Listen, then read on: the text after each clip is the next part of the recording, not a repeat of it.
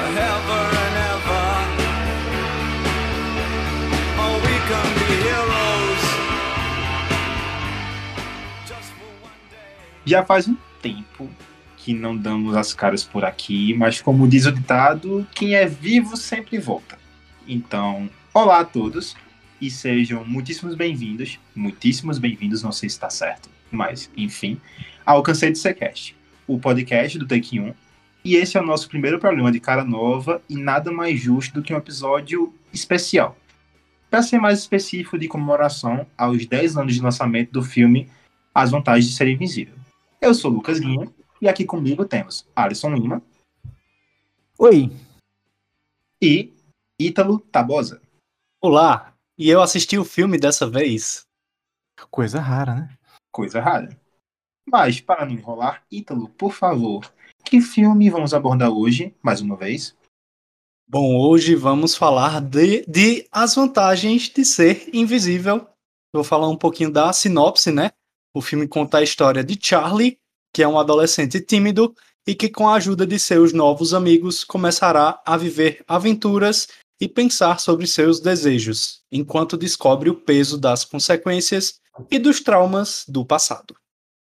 Sem muita enrolação, já que o filme aborda exatamente isso que está sendo dito, hoje faremos uma decisão bem simples, pois, apesar de ser um filme que segue clichês típicos do, do tema adolescente, ele tem muito a ser explorado e falado.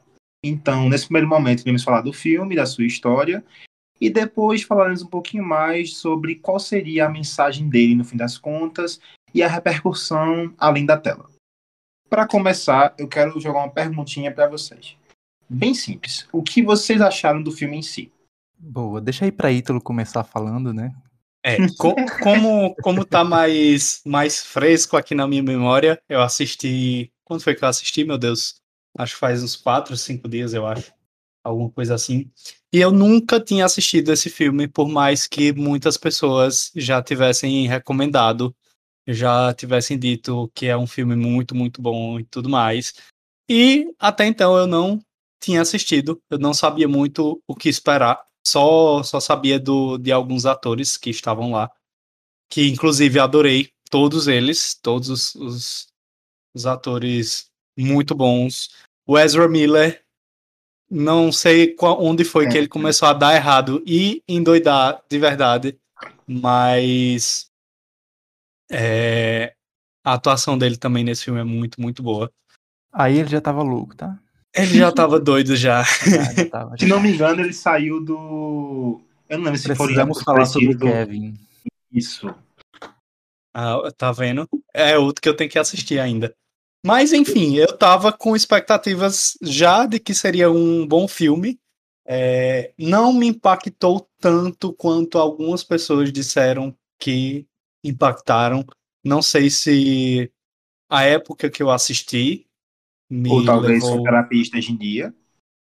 É, ah, mais ou menos, mais ou menos. mas mas é, me impactou, sim, óbvio, claro, mas não do jeito que eu achava que seria. Porque vocês sabem que eu sou muito, muito fácil para chorar com várias coisas. E esse filme eu chorei no final, mas não o tanto que eu pensava que eu ia chorar. Porque falaram, eu perguntei, é de chorar? Aí as pessoas diziam, não, você vai se acabar de chorar. E não sei o quê. E eu chorei normal, tipo. Aí, mas assim, minha experiência com o filme foi muito, muito boa. A- Adorei do começo ao fim. Muito bom saber disso. E você, Alisson? Ah, Lucas não falou no início. Pra você que tá ouvindo a gente e não sabe, isso aqui é, esse, esse episódio aqui está sendo quase que uma terapia pra Lucas. Porque a gente sabe que esse filme ele bateu em Lucas de alguma forma ali na sua adolescência.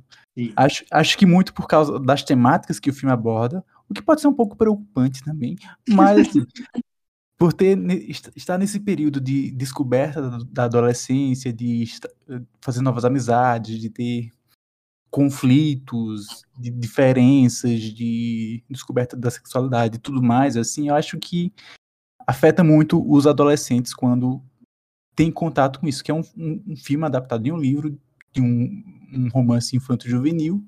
Eu, quando vi o filme, eu vi o filme no seu, na época do lançamento, ali em 2012, e eu já era velho.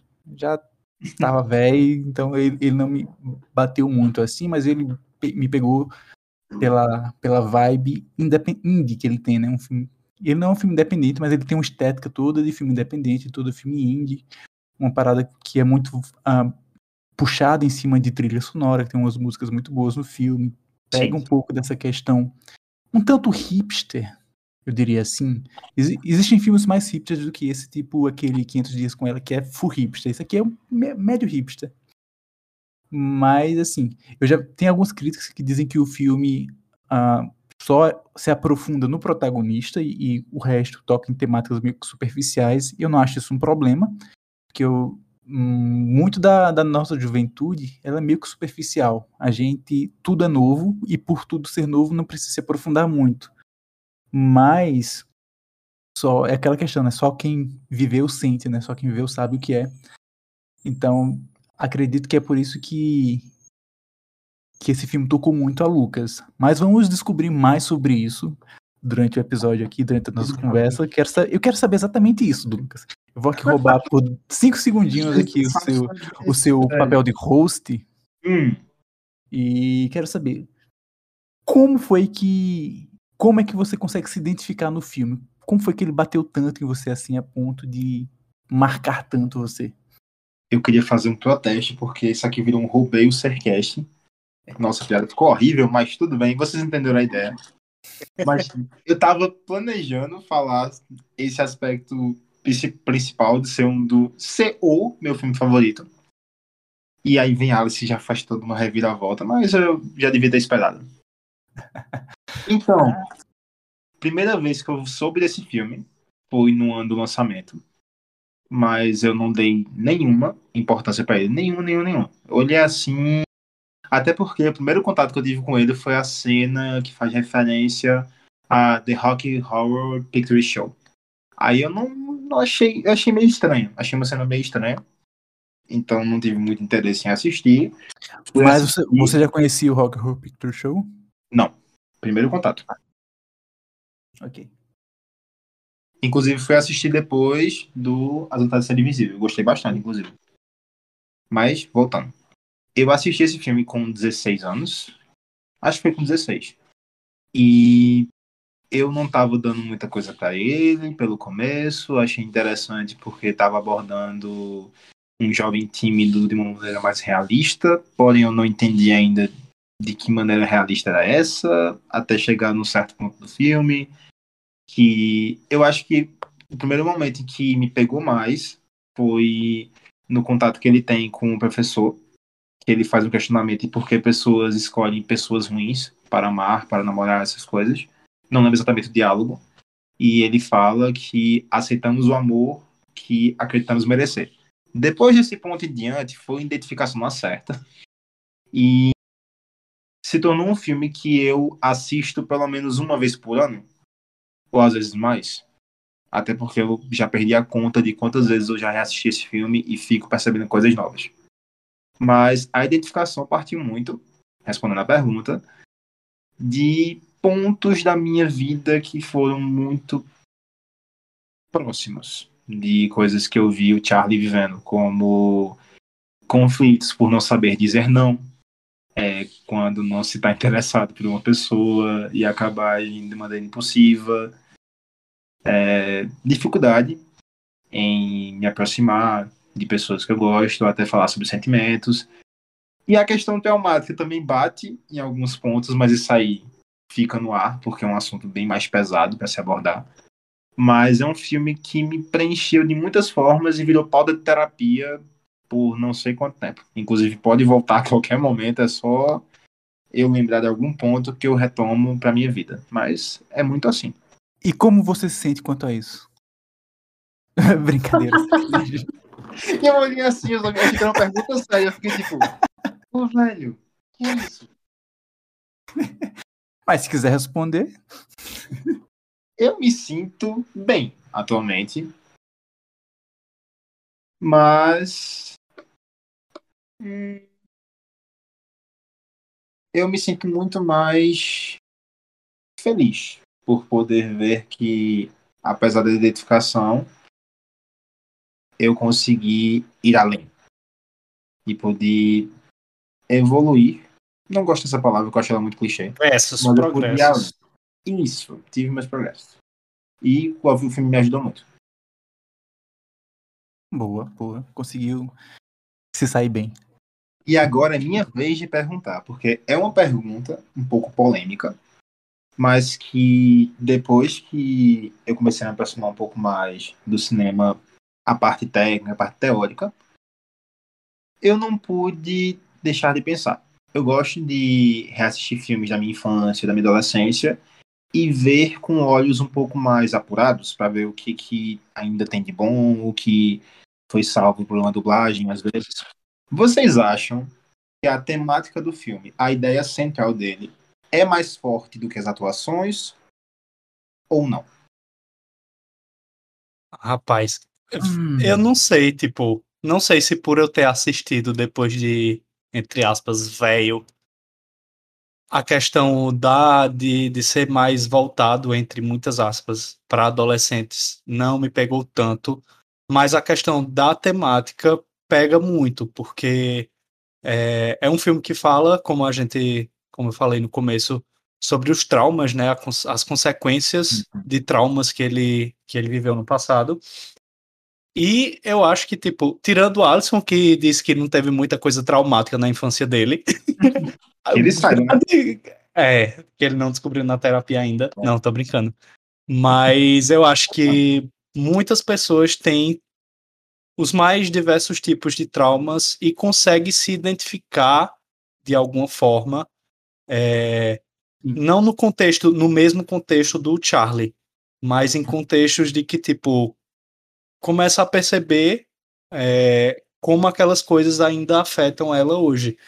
E eu acho que, tipo, é, um, é uma questão boa de, de refletir, porque às vezes tem pessoas que acabam não procurando uma terapia, por exemplo, mas que através de filmes e, e outras mídias, tipo livros e tal, consegue se identificar mais com esse tipo de, de situação ou de, de coisas que os personagens passam. Então eu acho que esse filme tem, tem muito peso a- a- com relação ao tema. Eu gosto, feito eu disse no começo também, eu gostei muito das atuações, mas eu acho que por ser voltado muito para público adolescente, assim, não me pegou tanto Uhum. nesse sentido. Mas eu acho que é isso. Eu gosto de É. pensar que. Eita, desculpa, Alisson. Não vai continuar. É que eu queria pegar um gancho no que tu falou sobre o filme, porque eu gosto de pensar que filmes adolescentes têm um papel muito importante, porque eles têm um grande poder de gerar diálogo e falar sobre determinados temas de maneira mais fácil. Então, eu acabo gostando muito do filme, principalmente porque ele dá muita abertura para você falar sobre diversos temas. Como o Alisson até citou, sexualidade, traumas e afins.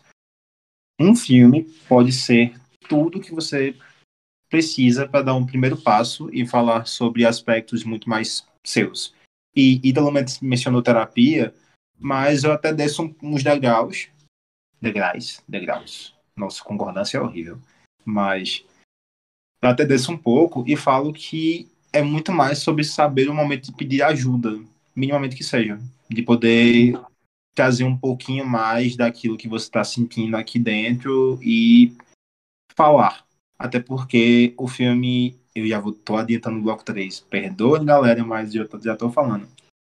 É, porque o filme traz muito esse sentido de quanto a comunicação é libertadora, porque você consegue ver o quanto as pessoas são tão quebradas quanto você. Então, trazer para fora é um ato muito importante, porque. Eu tô usando muito porque. Pois ajuda a ter conexões e lembrar que as coisas não são tão ruins quanto parecem. E quando elas são ruins, elas não são ruins apenas na nossa realidade, elas são ruins de maneira compartilhada e de certa forma, aproximar disso acaba, às vezes, minimizando o impacto. Eu penso, assim.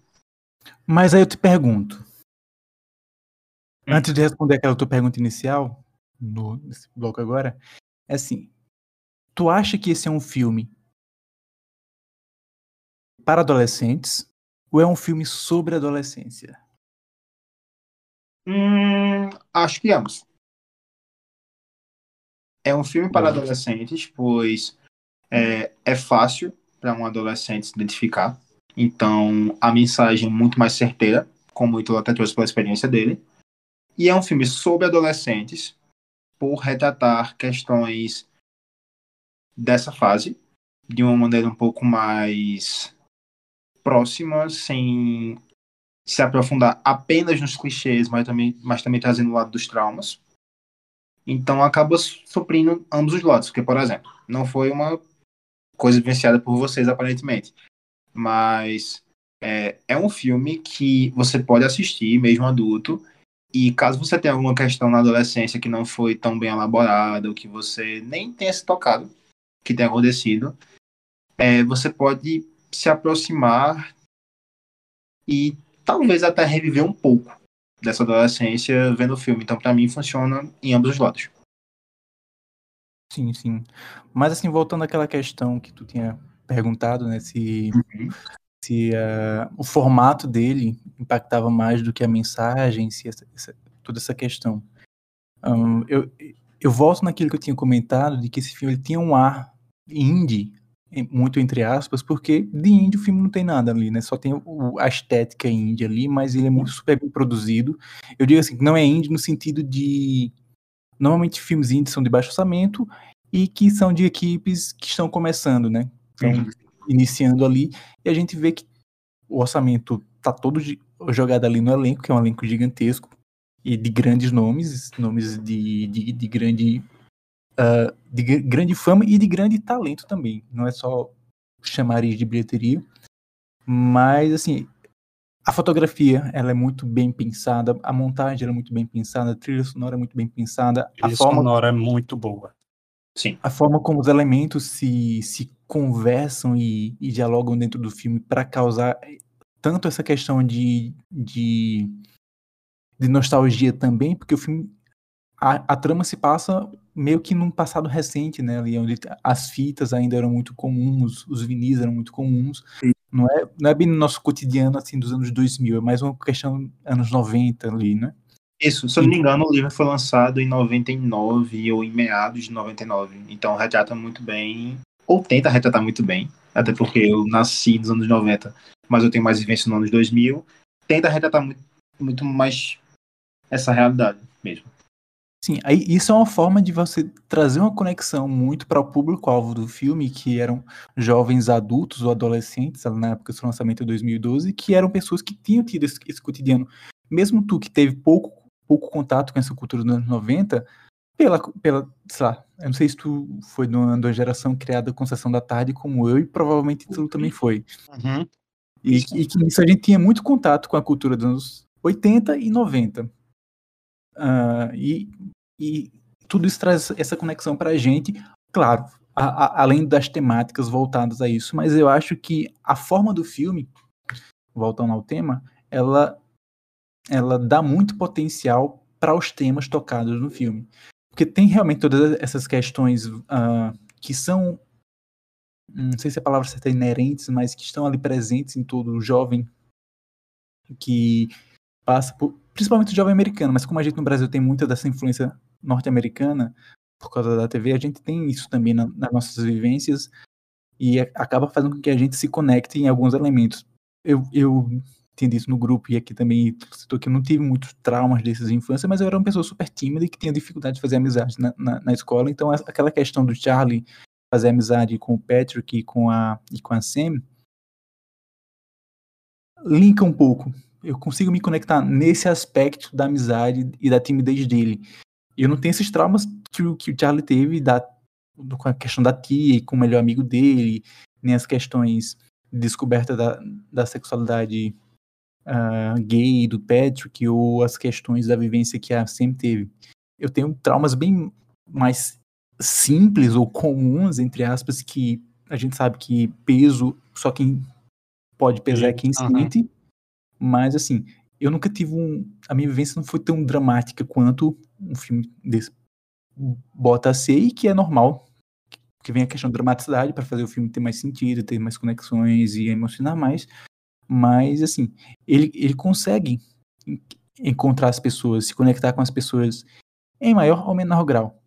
E a mim foi em menor grau em comparação a, a Lucas, né? E, e tu acha que foi menor também, porque ele viu agora, já tem um- uma mentalidade totalmente diferente. Dez anos após o lançamento do filme, então muita coisa no cinema mudou, muita coisa, muita muito Coisa que na vida também, né? Porque mas- se mas eu no- tivesse assistido esse filme uns 5 anos atrás, eu acho que eu tava lascado. Também, mas assim, tipo, eu, eu vi o filme já, já velho, eu já tenho ali os meus 22, 20, 20 e pouquinhos anos. E a, a, a questão de vivência na, na adolescência já tem mudado bastante. Mas co- como a gente tá sempre vendo filmes novos, a gente consegue ir assimilando experiências novas. Claro que não se compara com as experiências da vida que a gente tem vivendo, né? E, e refletindo e passando por terapia e tudo mais. Mas assim, ah, você ter contato com o filme 10 anos após o seu lançamento é, é diferente que você ter um contato com o filme em seu lançamento, né? Porque muito mudou posteriormente a isso. E uma boa obra se mantém atual e assistível, independente de quando ele, de quando ele é lançado, né? Sim. Tem toda essa questão também. Mas volto pro apresentador. É, e falar isso agora. Pra finalizar esse bloco, eu vou jogar uma polêmica, porque foi o que me levou a trazer essa pergunta de fato. Eu acho a ideia do filme mais forte do que as atuações, eu vou explicar. Quando eu assisti a primeira vez, como eu não tinha nenhum foco, apesar da familiaridade de ver o Logan Lerman, que tava saindo de Percy Jackson, Emma Watson e afins, até o Paul Rudd faz ponta nesse filme, o que é engraçado porque é um papel super dramático e ele não faz nenhuma piada, ou quase nenhuma piada no filme. Mas, pra mim, a mensagem soou muito mais alto do que as atuações. Pois o nível de identificação que eu entrei era ao ponto de esquecer um pouco que eu estava vendo um filme e entrar de cabeça nessa realidade. Tanto é que a playlist do filme me acompanhou durante uns dois ou três anos. Inclusive, recomendo, para quem estiver escutando esse episódio, que pegue a playlist desse filme no Spotify e escute, porque vale muito a pena. E não só escutar cada música isoladamente, mas vai ver a letra, vai ver um pouco do contexto delas. Acho importante. Mas para mim a ideia do filme é muito mais forte. E pegando esse gancho, eu pergunto para vocês: o que no final das contas esse filme quer contar? Porque pelo jeito que a gente falou, parece uma coisa bem grandiosa, cheia de mensagens. Mas para vocês, qual seria a mensagem principal que é a mais fácil de ser identificada nesse filme? Rapaz, mais fácil. Uhum. Eu não sei se, se eu diria mais fácil, mas eu acho que volta um pouco ao que a gente já falou aqui, que é com relação aos, aos processos, que, que todo, todo mundo tem seu processo. É, todo mundo está passando por coisas, isso não significa que o seu é menos ou de outra pessoa é menos do que o que você está passando. Uhum. Mas eu acho que a mensagem que fica é que as coisas passam e que não sei, acho que é, é difícil falar sobre isso, mas é, eu acho que as coisas podem melhorar se a gente dialogar, se a gente conseguir se abrir, não às vezes com amigos, mas às vezes com família, ou às vezes indo atrás da, da terapia mesmo. Eu acho que que é possível passar por certas situações. Eu acho que para mim essa foi a maior mensagem do filme. Embora, feito eu disse, eu não tenha me identificado tanto é, com algumas coisas, outras questões realmente são bem, bem identificáveis, eu diria assim, para mim também. E eu acho que é isso. Acho que são, é sobre processos e é sobre diálogo e é sobre as coisas poderem serem melhores. Inclusive, eu deixo a critério de curiosidade que alguém possa, por favor, contar quantas vezes Ítalo usou a palavra terapia. Acho que Hum, alguém tá precisando aumentar as sessões. tô, tô, tô com saudade, mas financeiramente Psicólogos de plantão, por favor, ofereça uma sessãozinha de terapia para Ítalo, porque além de fazer com você, ele vai fazer uma ótima, uma ótima divulgação. a mais. Inclusive, gente, o número pro Centro de Valorização da Vida é 188. A Boa. gente tá aí no final do ano e essa época pode ser bem pesada para algumas pessoas por diversas questões. E se vocês estiverem realmente numa situação precisando falar com alguém, o CVV funciona 24 horas. E eu acho que é a minha última palavra sobre terapia aqui. Mas foi muito boa, foi bom ressaltar sobre isso. E você, querido Alisson? Vamos continuar com terapia, né? Brincadeira. Ma- mas assim, é, é, é bem isso que Ítalo falou. Eu ia usar a palavra ah, autoconhecimento,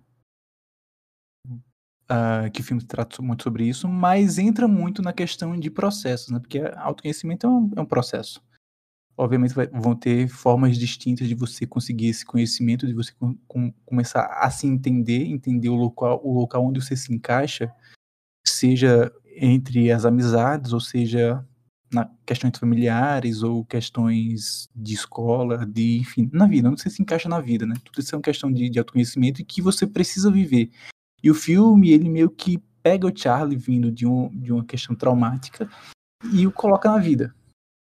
Os- as amizades que ele faz ali apresentam ele um- um- novas possibilidades na vida e que só a partir desse conhecimento é que ele consegue moldar quem ele vai ser baseado no que ele foi, né? Então é, é sempre essa dosagem, sempre essa balança de dos traumas, das experiências que ele teve, com as experiências que ele está construindo, que vem a moldar quem ele vai ser a partir dali. Então eu acho que esse filme trata muito sobre isso, dos processos que Ítalo falou, que não deixa de ser terapia, né? É verdade. Talvez não seja terapia, mas é terapêutico. Só que de graça. Só que de graça. Mas, sendo breve, porque se deixar eu vou falando, falando, falando, falando sobre esse filme. Pra mim, a ideia central e que é a mais fácil. Eu tô, tô- depois do que Ítalo falou, eu tô questionando se a, a ideia que eu queria passar era fácil. Mas era mais próximo de qual seria a mensagem que você vai captar de cara. Assim, você bater o olho e dizer assim, tá, eu entendi que o filme é sobre isso. Pra mim, a mensagem que você consegue captar de cara ao assistir uma primeira vez esse filme é de maneira clichê o poder da amizade, mas de um jeito um pouco diferente. Porque foca no lado da amizade que alguns filmes não abordam, principalmente filmes com essa temática adolescente, não abordam de maneira tão certeira, que é sobre problemas específicos de cada um e como esses problemas podem saltar e dificultar certas relações.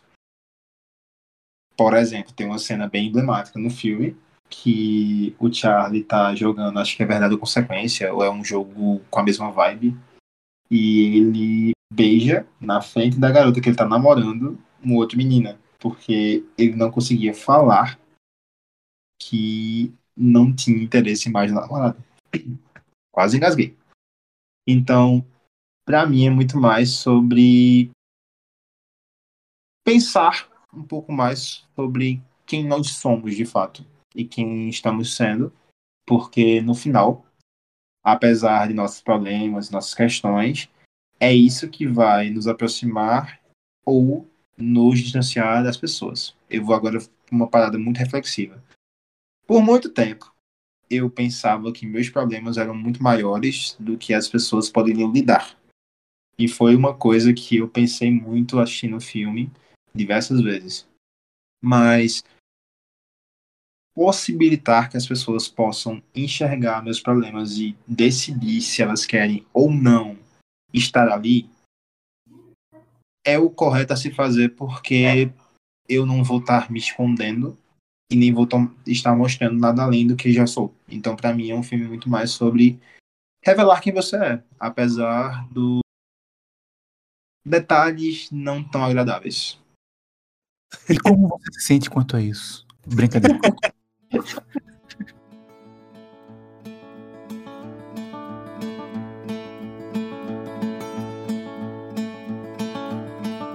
The only time I feel good falling is when I'm falling fast and hard for you. The last two digits when I'm calling. Mas- but somehow I'll get Infelizmente, estamos chegando ao fim. Dava pra passar muito mais tempo falando sobre. Mas, antes de irmos, como é tradição desse belíssimo podcast, iniciaremos agora o Me Indica Aí, o bloco em que damos indicações de filmes, músicas, séries, livros, todos, todas as indicações possíveis. E eu gostaria de começar com Ítalo. Não, aí? comigo não, que eu ainda não peguei não minha indicação. Ô, bicho, por que tu é assim, velho? Eu esqueci. Oh, meu Deus. Por favor, Alisson, mantenha isso, que eu vou explicar, eu vou fazer agora num momento dramático. E eu mandei a pauta para esse lindo. E ele não viu. Sim, Mas beleza, Mas acontece. eu não li até o final. Então eu vou começar com o Alisson, que sempre tem coisa para indicar. É, eu não tinha pensado em nada sobre pra indicar assim, mas durante a conversa, como a gente falou, como eu falei daquela questão de era, era um filme adolescente, um filme sobre adolescência, e eu lembrei de um filme sobre infância, mas que não é um filme infantil, muito pelo contrário, ele aborda muitas temáticas que são fortes assim, ah, que foi a adaptação de 2009 do livro Onde Vivem os Monstros. Boa. Não sei se vocês chegaram a assistir o filme. E é um filme bem interessante.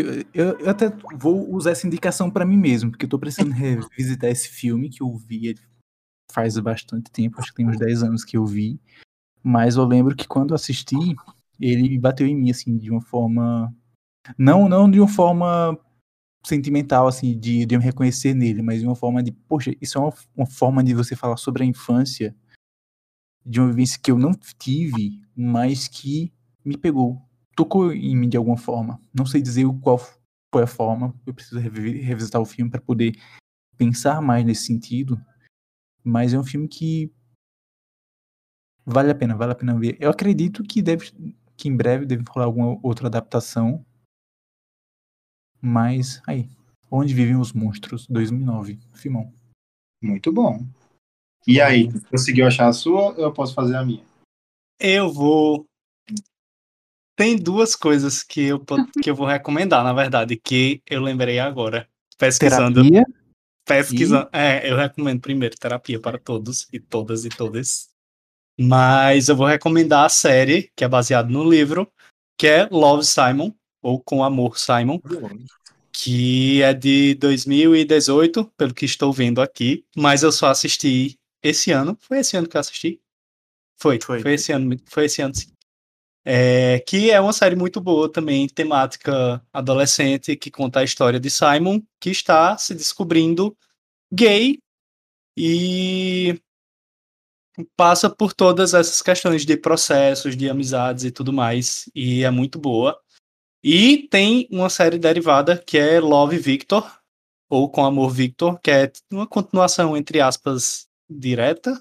Direta, né? Que assim, não é com o mesmo protagonista, é com outro, conta outras histórias. Então vou deixar essas duas recomendações. E Love Victor, eu acho que é de 2020, mas a última temporada foi esse ano. A última temporada, que inclusive eu acho que só são duas temporadas, mas. Ou são três. Enfim, são duas séries muito boas com A essa confusão. temática adolescente, processos, amizades. E é isso. Muito boa. Eu vou fazer agora. Porque eu tava julgando o Ítalo, inclusive mantenha isso, Alisson. Eu estava julgando o Ítalo, mas eu também não separei nenhuma indicação. Todas surgiram espontaneamente agora. Então eu fui Safado. um hipócrita lindo. Eu fui lindamente hipócrita. Mas, começando com as indicações, eu vou começar da mais leve até a mais pesada. A primeira é uma série da Disney chamado, chamada. Meu Deus, eu tô horrível concordância hoje. Chamada Garoto Conhece o Mundo, que aborda de maneira mais próxima, apesar de ter aquele humor pastelão da Disney da época, a jornada de um garoto que vai literalmente conhecendo o mundo é, na escola e você acompanha até um pouco além, já na adolescência dele. E é uma indicação que eu recebi recentemente do TikTok. Então eu me sinto um pouco estranho trazendo uma indicação do TikTok. Mas é realmente uma série muito boa. É bem Falcão, te amo. Essa foi fogo, mas não tem muito para onde correr. É uma série bem levinha e você assiste tranquilamente, sem. Você pode assistir no automático, bem desligadão, mas eu recomendo você assistir com um pouco mais de atenção nos detalhes, porque é legal relembrar como era a sensação de conhecer o mundo pela primeira vez, que é uma coisa que a série em si traz muito para mim. E a segunda indicação eu vou correr. Vão ser dois animes. O primeiro anime é Blue Period, que aborda a jornada de um jovem até se tornar um artista. Mais precisamente, é a jornada de um jovem até o dia da prova, que vai definir se ele faz ou não faculdade de artes. E, inclusive, já fazendo merchan, tem um vídeo meu lá no Take 1 falando sobre esse anime, para quem quiser ver, é Blue Period. E por último, que é a pesada do rolê, é um anime que eu só fui assistir esse ano, que é o Evangelion, Neon Genesis, que é uma indicação para qualquer pessoa que queira ver uma realidade totalmente Terapia. problemática em um adolescente totalmente quebrado. Aí é terapia, viu? É, para Evangelion é importante estar com a terapia em dia, porque você pensa cada coisa e você vê cada coisa que se não tiver uma terapia, pelo menos converse com alguém enquanto assiste, não assista sozinho, não. Mas é isso. Essas são as minhas indicações. E por hoje é só. Gostaria de agradecer a Ítalo e a Alice por estarem aqui comigo. E gostaria de agradecer no geral por estar nesse momento de poder trazer essa comemoração de uma maneira diferente e, e poder estar participando desse podcast, principalmente como apresentador, é muito significativo para mim. Então, um grandiosíssimo obrigado. E é isso, né? Estamos chegando ao final. Estamos a chegando ao final. Então, tchau. Bye, Tchau, bye. City